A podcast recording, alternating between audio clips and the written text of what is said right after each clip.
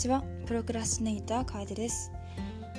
えー、このラジオは日本先延ばし協会代表私楓が日々の生活の中で思ったこと学んだこと誰かと共有したいなと思ったことを時に静かに時には熱く語っていくというラジオです。もしよろしければこのままお付き合いください。今日は2021年2月19日金曜日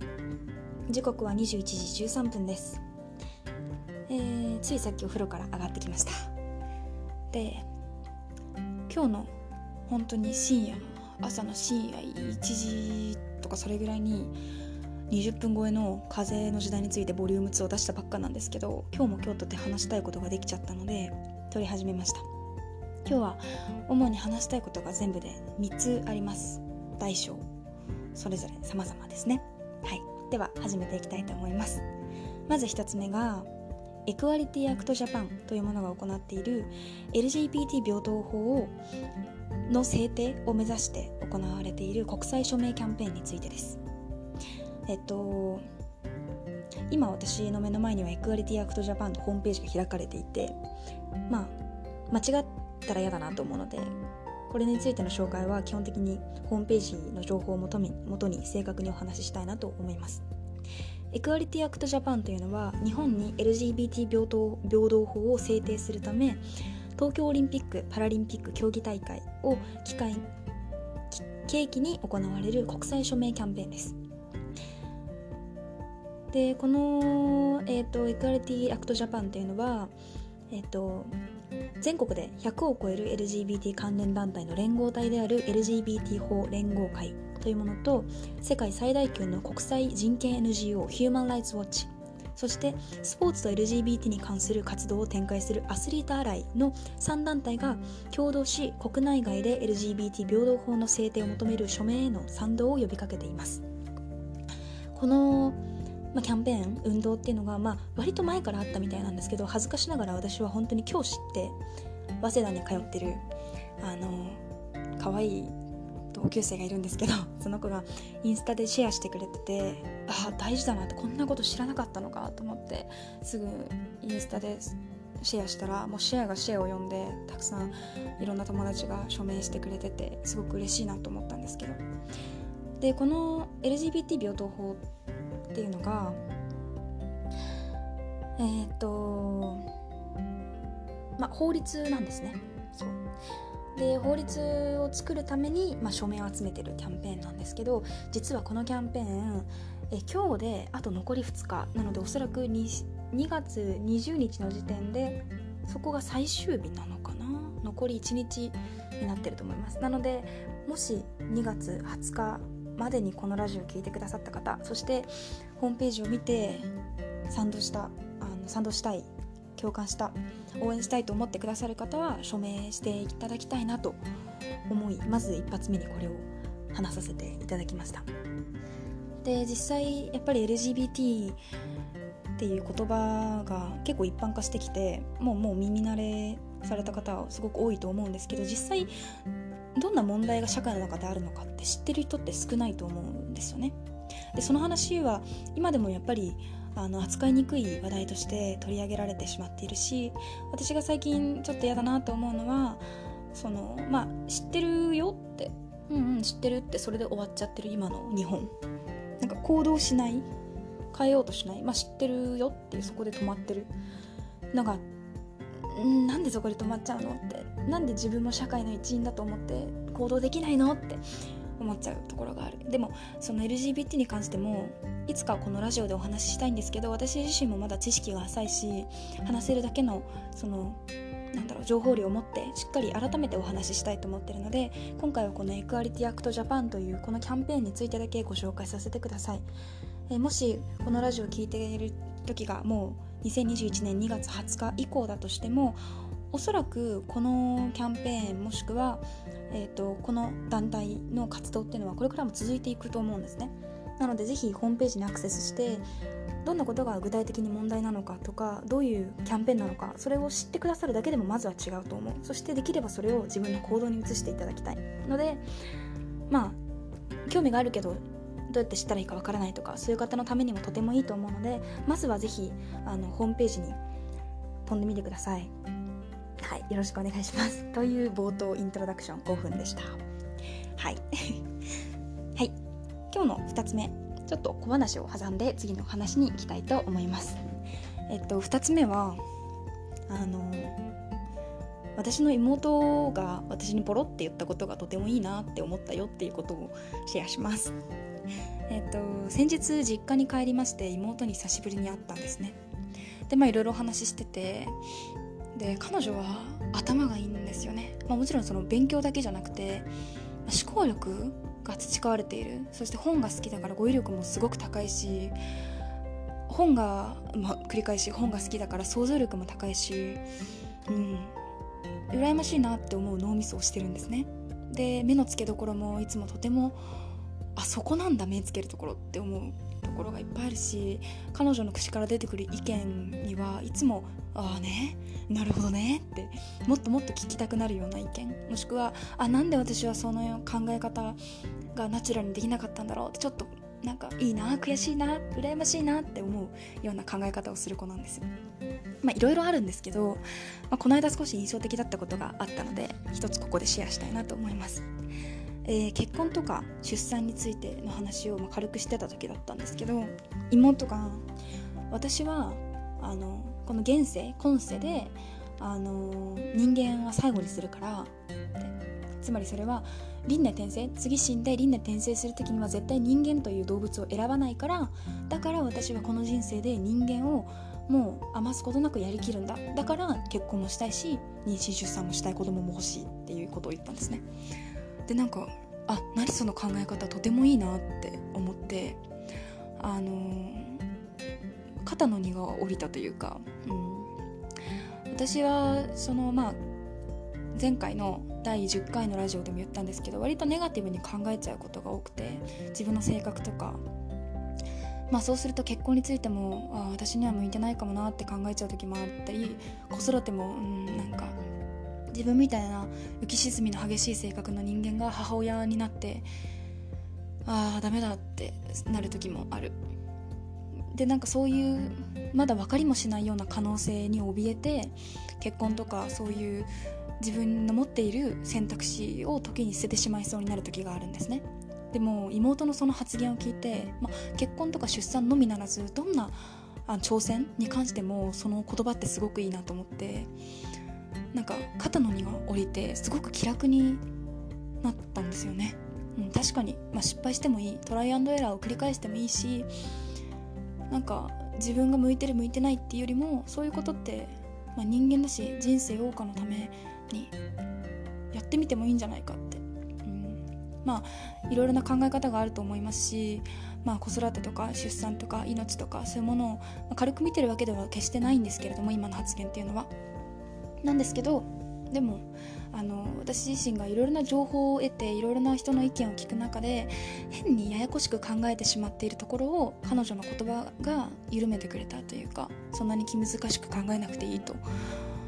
うん、改めてじゃないな思えた言葉でしたね。なので、まあ、さっきも言った通り結婚や出産のみならず例えば留学であったり海外進学であったりあ就活就職しない私の今の生き方であったりどんなことであっても不安かもしれないし向いてないとかいろいろ考えるかもしれないけど、まあ、人間だし人生一回だしまあ輪廻転生とかもないかもとか考えたらもう今の人生を自分でやりたいように進む以外ないよねって思えてなんかいいなって思えたんです。だから妹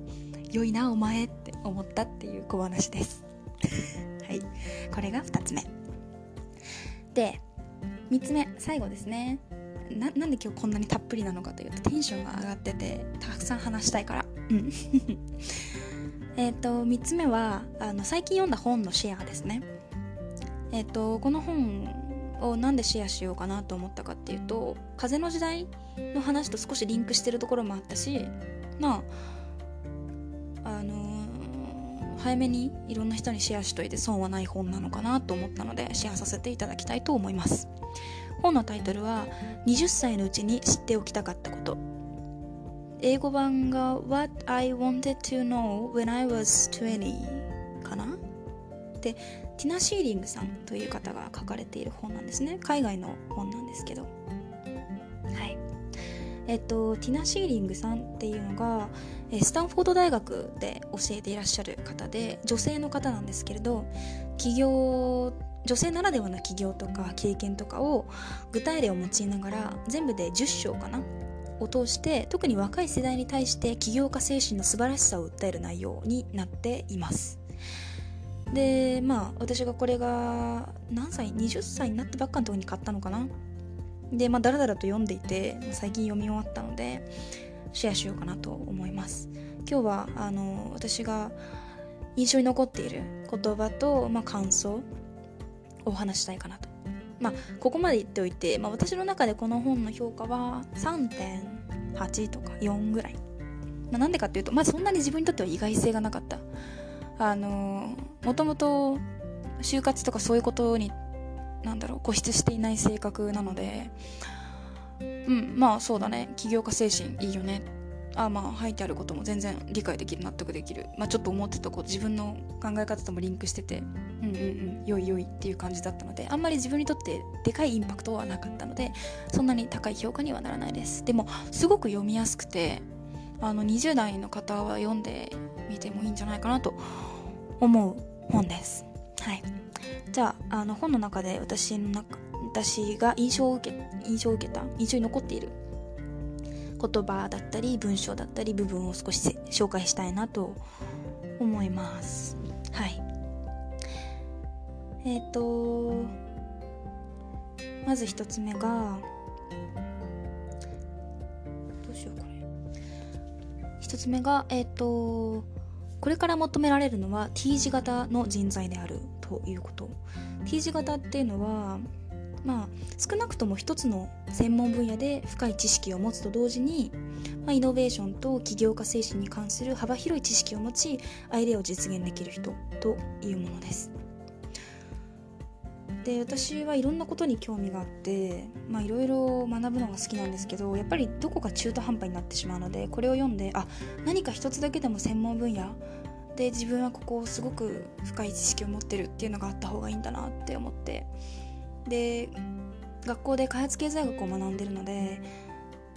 そこなのかなと思いながらまあどこを深めようかなと今まだ少し探っている状況です。はい、でもう一つが「早く何でも失敗せよ」というところこれが第5章なんですけど、まあ、失敗は学習のプロセスである。立ち上がり何度でも挑戦できるのだから失敗を恐れず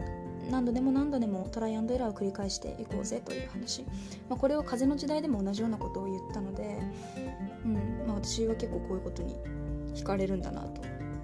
いろいろ思いつくんですけどトライするのが少し遅れるというか、まあ、考えすぎて気を逃すというかそういうところがあるので、失敗を恐れず挑戦していきたいなと思いました。で3つ目が新しい目で世界を見つめてみよう。えー、自分の限界を試す許可を自分に与えなさいという言葉。そういう思いがこの本に、まあ、載せられているなというのを感じまして。チャンスと可能性っていうのは世界そこら中に溢れている。この言葉について考えることを自分に許可した時とびっきり面白いことができるよという。なんかすごくもう終始ポジティブな本でしたね、まあ、起業家精神がベースになっている本なのでうん。どんなことでも、まあ、当たり前だと思ってるものを疑ってみると、まあ、実はそこに起業だったりビジネスのチャンスがあるぜっていう。だから疑う力を持っていこう。して、まあ、将来が不確実なのは歓迎すべきことだから、あ、そこでどうにか埋めようとするのではなくてチャンスを自分で見つけに行こうというお話でした。まあ、私自身あの起業というものには結構興味があっていろいろ考えているところはあるんですけどこの本を読んで私が思ったことが一つあってアイディアとしてあの私が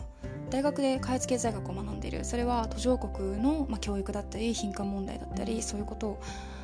のまあ、打開策であったり、まあ、現状っていうものを学んでいくざっくり言うとそういう分野なんですけどこんな説明だと先生に怒られるかもしれないけどこの本を読んで私が思ったのがあ途上国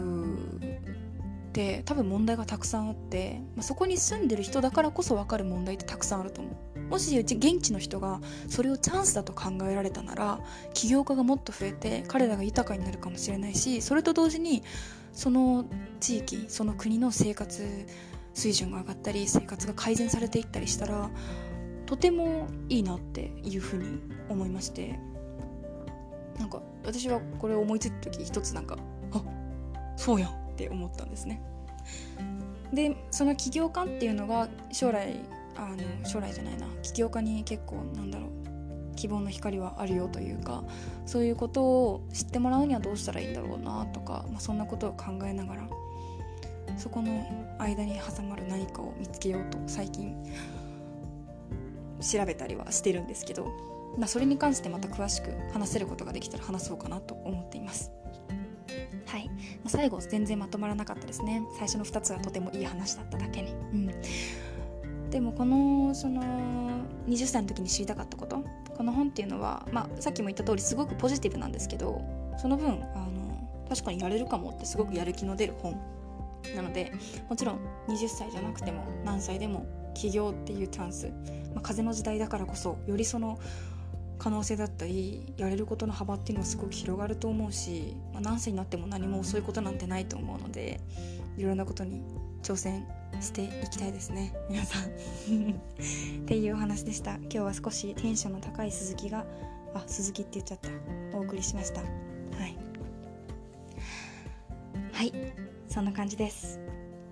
えー、まあ改めてあのエクアリティアクトジャパンぜひ検索してみてください。よろしくお願いします。うん。皆さんで知識や意識だけでなく行動に変えていきましょう。世間じゃなくて社会の中でみんなで生きていきましょう。それでは本日も今日ここまで。簡単聞いていただいてありがとうございました。それでは皆さん良い夜をもしくは良い一日を。